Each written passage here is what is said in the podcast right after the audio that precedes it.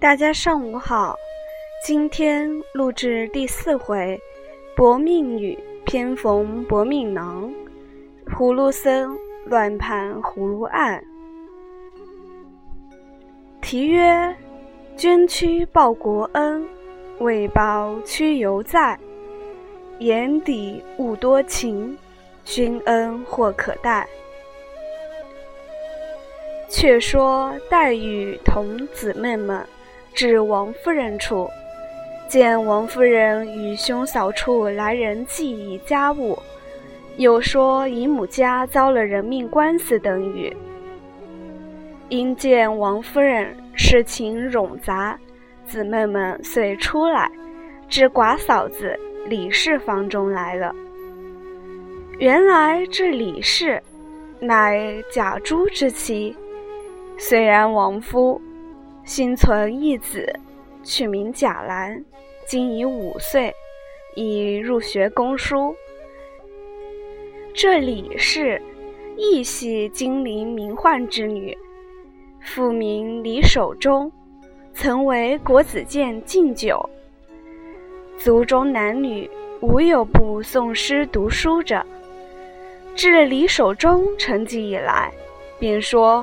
女子无才便是德，故生了李氏时，便不十分令其读书，只不过将些女四书、列女传、闲苑集等三四种书，使他认得几个字，记得前朝这几个贤女传罢了，却只以仿记真旨为要，因取名为李纨。字公才，因此这李纨虽青春丧偶，且身处高粱锦绣之境，竟如槁木死灰一般，一概无见无闻，为之是亲养子，外则陪侍小姑等珍绣诵读而已。今黛玉虽平寄于斯。日有这般姑嫂相伴，除老妇外，愚者也就无庸虑及了。如今且说贾雨村因捕受了应天府，一下马就有一件人命官司详至案下，乃是两家争买一币，各不相让，以致殴伤人命。彼时雨村即问原告。那原告道：“被殴死者，乃小人之主人。因那日买了一个丫头，不想系拐子所拐来卖的。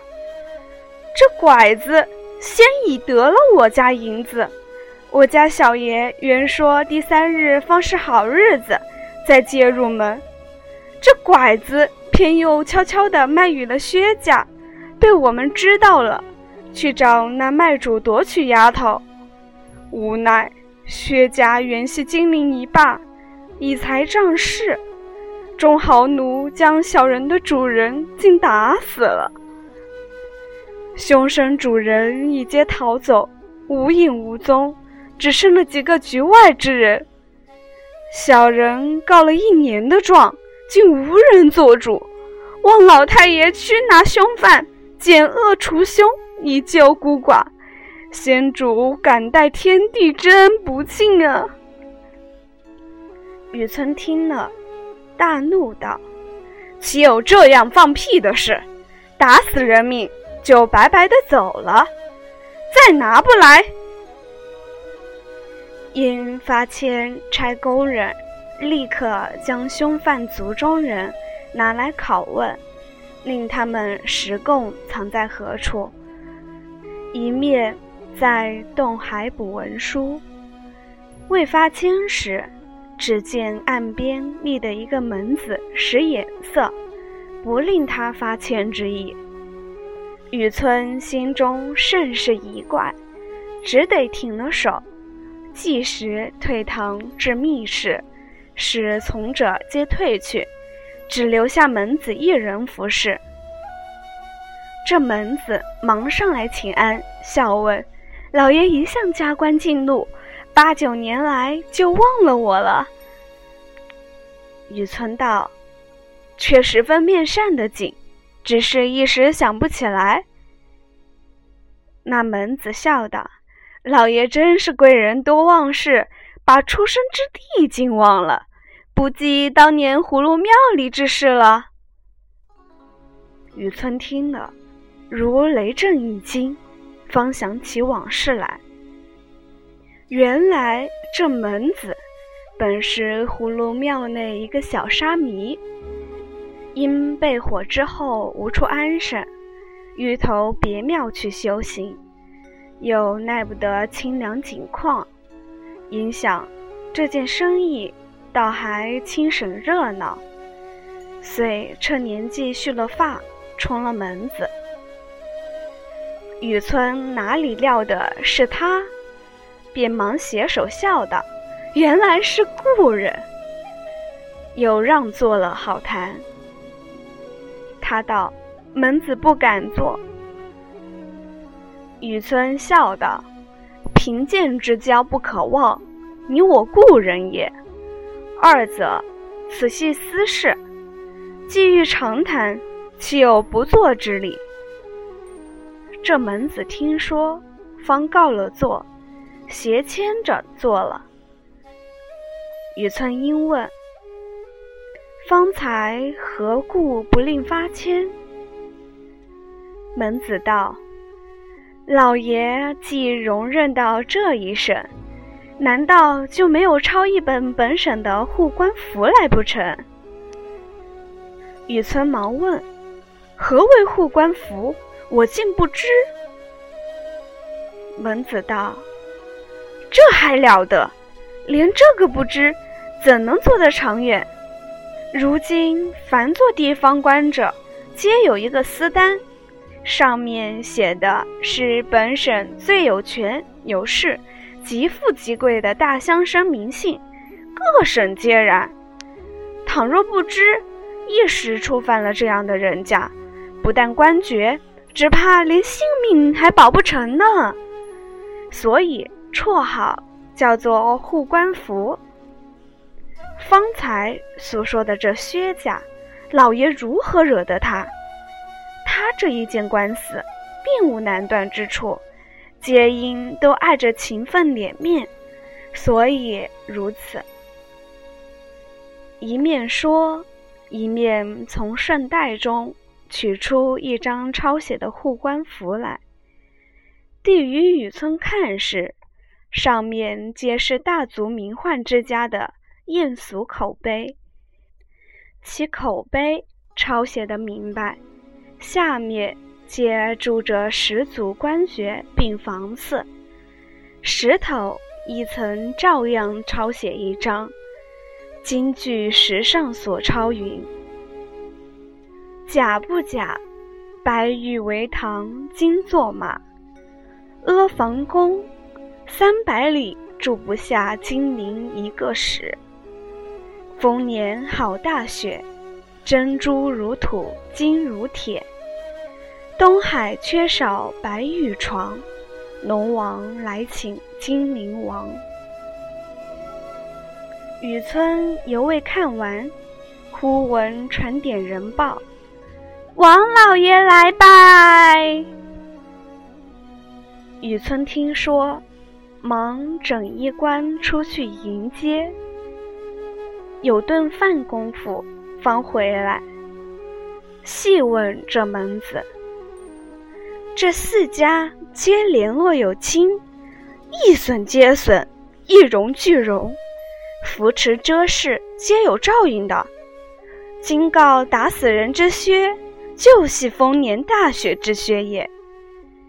不单靠这三家，他的世交亲友在都在外者本亦不少。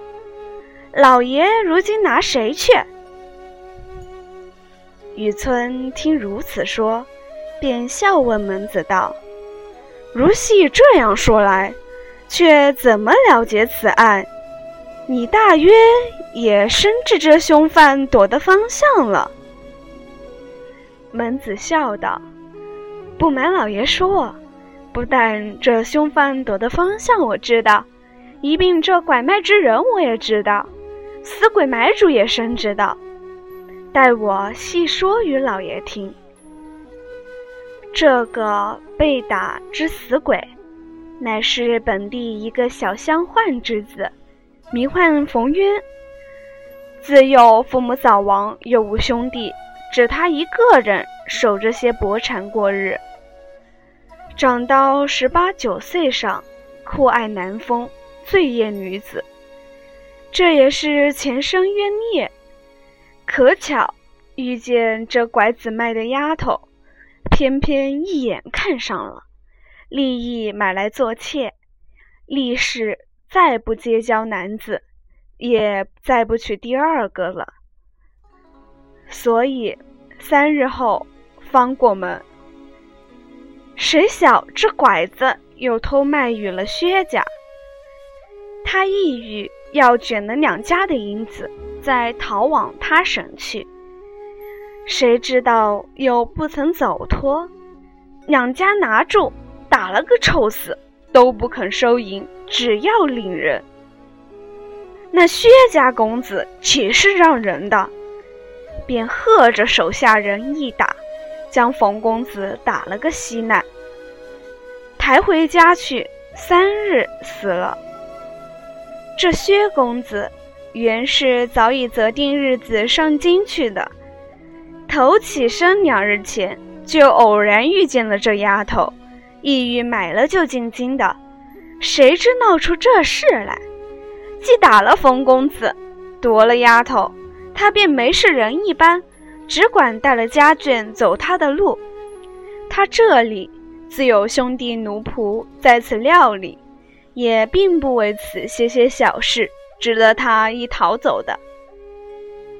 这且别说。老爷，你当被卖之丫头是谁？雨村笑道：“我如何得知？”门子冷笑道：“这人原来还是老爷的大恩人呢。她就是葫芦庙旁住的甄老爷的小姐，小名唤英莲的。”雨村喊然道。原来就是他，闻得养至五岁，被人拐去，却如今才来卖呢。门子道：“这一种拐子，单管偷拐五六岁的女儿，养在一个僻静之处，到十一二岁时，夺其容貌，带至他乡转卖。当日这英莲，我们天天哄她玩耍。”虽隔了七八年，如今十二三岁的光景，其模样虽然出脱的齐整了好些，然大概相貌自是不改，熟人亦认。况且他眉心中原有米粒大小的一点胭脂迹，从胎里带来的，所以我却认得。偏生这拐子，又租了我的房舍居住。那日拐子不在家，我也曾问他，他是被拐子打怕了的，万不叫说，只说拐子系他亲爹，因无钱偿债，故卖他。我又哄之再四，他就哭了，只说我原不记得小时之事，这可无疑了。那日冯公子相看了，兑了银子。怪自醉了，他自叹道：“我今日罪孽可满了。”后又听得冯公子三日后才娶过门，他又转有忧愁之态。我又不忍其行，等拐子出去，又命内人去解释他道：“这冯公子必待好日期来接，可知必不以丫鬟相看。”况他是绝风流之人品，家里颇过的，素习最又厌恶堂客，今竟破价买你，后事不言可知。只耐得三两日，何必忧闷？他听如此说，方才略解忧闷，自为从此得所。谁料天下竟有这等不如意的事？第二日，他又偏卖与了薛家。若卖与第二个人还好，这薛公子的混名，人称呆霸王，最是天下第一个弄性上气的人，而且视钱如土。遂打了个落花流水，生拖死拽，把个英莲拖去。如今也不知死活。这冯公子空喜一场，一念未遂，反花了钱送了命，岂不可叹？雨村听了，一叹道：“这也是他们的孽障，遭遇亦非偶然。不然，冯渊如何偏只看准了这英莲？”这英莲受了拐子这几年折磨，才得了个头颅，且又是个多情的。若能聚合了，倒是一件美事。偏又生出这段事来，这薛家总比冯家富贵，想其为人，自然姬妾众多，淫逸无度，未必及冯渊定情于一人者。这正是梦幻情缘，恰遇见一对薄命儿女。且不要议论他，只目今这官司如何剖断才好。门子笑道：“老爷当年何其名绝，今日何方成个没主意的人了？小的闻老爷补生此人。”亦系贾府王府之力，此薛蟠即贾府之老亲，老爷何不顺水行舟，做个整人情，将此案了结，日后也好见贾王二公之面。雨村道：“你说的何尝不是？但事关人命，蒙皇上。”隆恩起复为用，时势重生再造，正当担心竭力图报之时，岂可因私而废伐？是我是不能忍为者。门子听了，冷笑道：“老爷说的何尝不是大道？但只是如今世上是行不去的。岂不闻古人有云？”大丈夫相识而动。有曰：“趋吉避凶者为君子。”依老爷这一说，不但不能报效朝廷，亦且自身不保，还要三思为妥。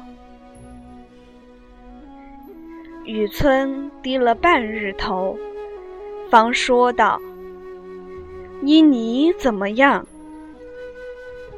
门子道。小人已想好了个极好的主意，在此。老爷明日坐堂，只管虚张声势，动文书发签拿人。元凶是自然拿不来的，原告故是定要。自然将薛家族中及奴仆人等拿几个来拷问，小的在暗中调停。令他们报个暴病身亡，和族中及地方上共呈一张保呈。老爷只说善能扶暖请仙，堂上设了祭坛，令军民人等只管来看。老爷就说鸡仙批了，死者冯渊与薛蟠原因宿孽相逢。经狭路际遇，原因了结。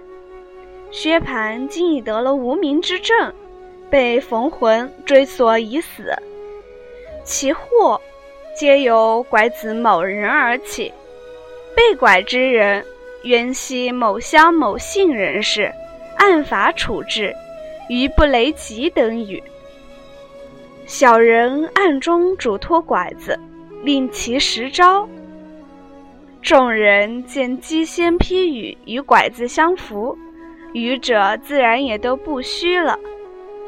薛家有的是钱，老爷断一千也可，五百也可，与冯家做烧埋之费。那冯家也无甚要紧的人，不过为的是钱，见了这个银子，想也就无话了。老爷细想，此计如何？雨村笑道：“不妥，不妥，等我再斟酌斟酌，或可压服口舌。”二人计议，天色已晚，别无说话。至次日坐堂，沟取应因有名人犯。雨村详加审问，果见冯家人口稀疏。不过赖此欲多得些烧埋之费，薛家仗势以情，偏不相让，故至颠倒未决。雨村便徇情枉法，胡乱判断了此案。冯家得了许多烧埋银子，也就无甚说话了。雨村断了此案。急忙作书信而封，与贾政，并经营节度使王子腾。不过说令生之事已完，不必过虑等语。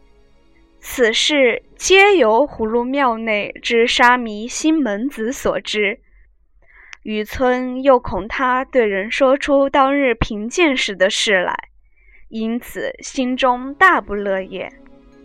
后来到底寻了个不是，远远的冲发了才罢。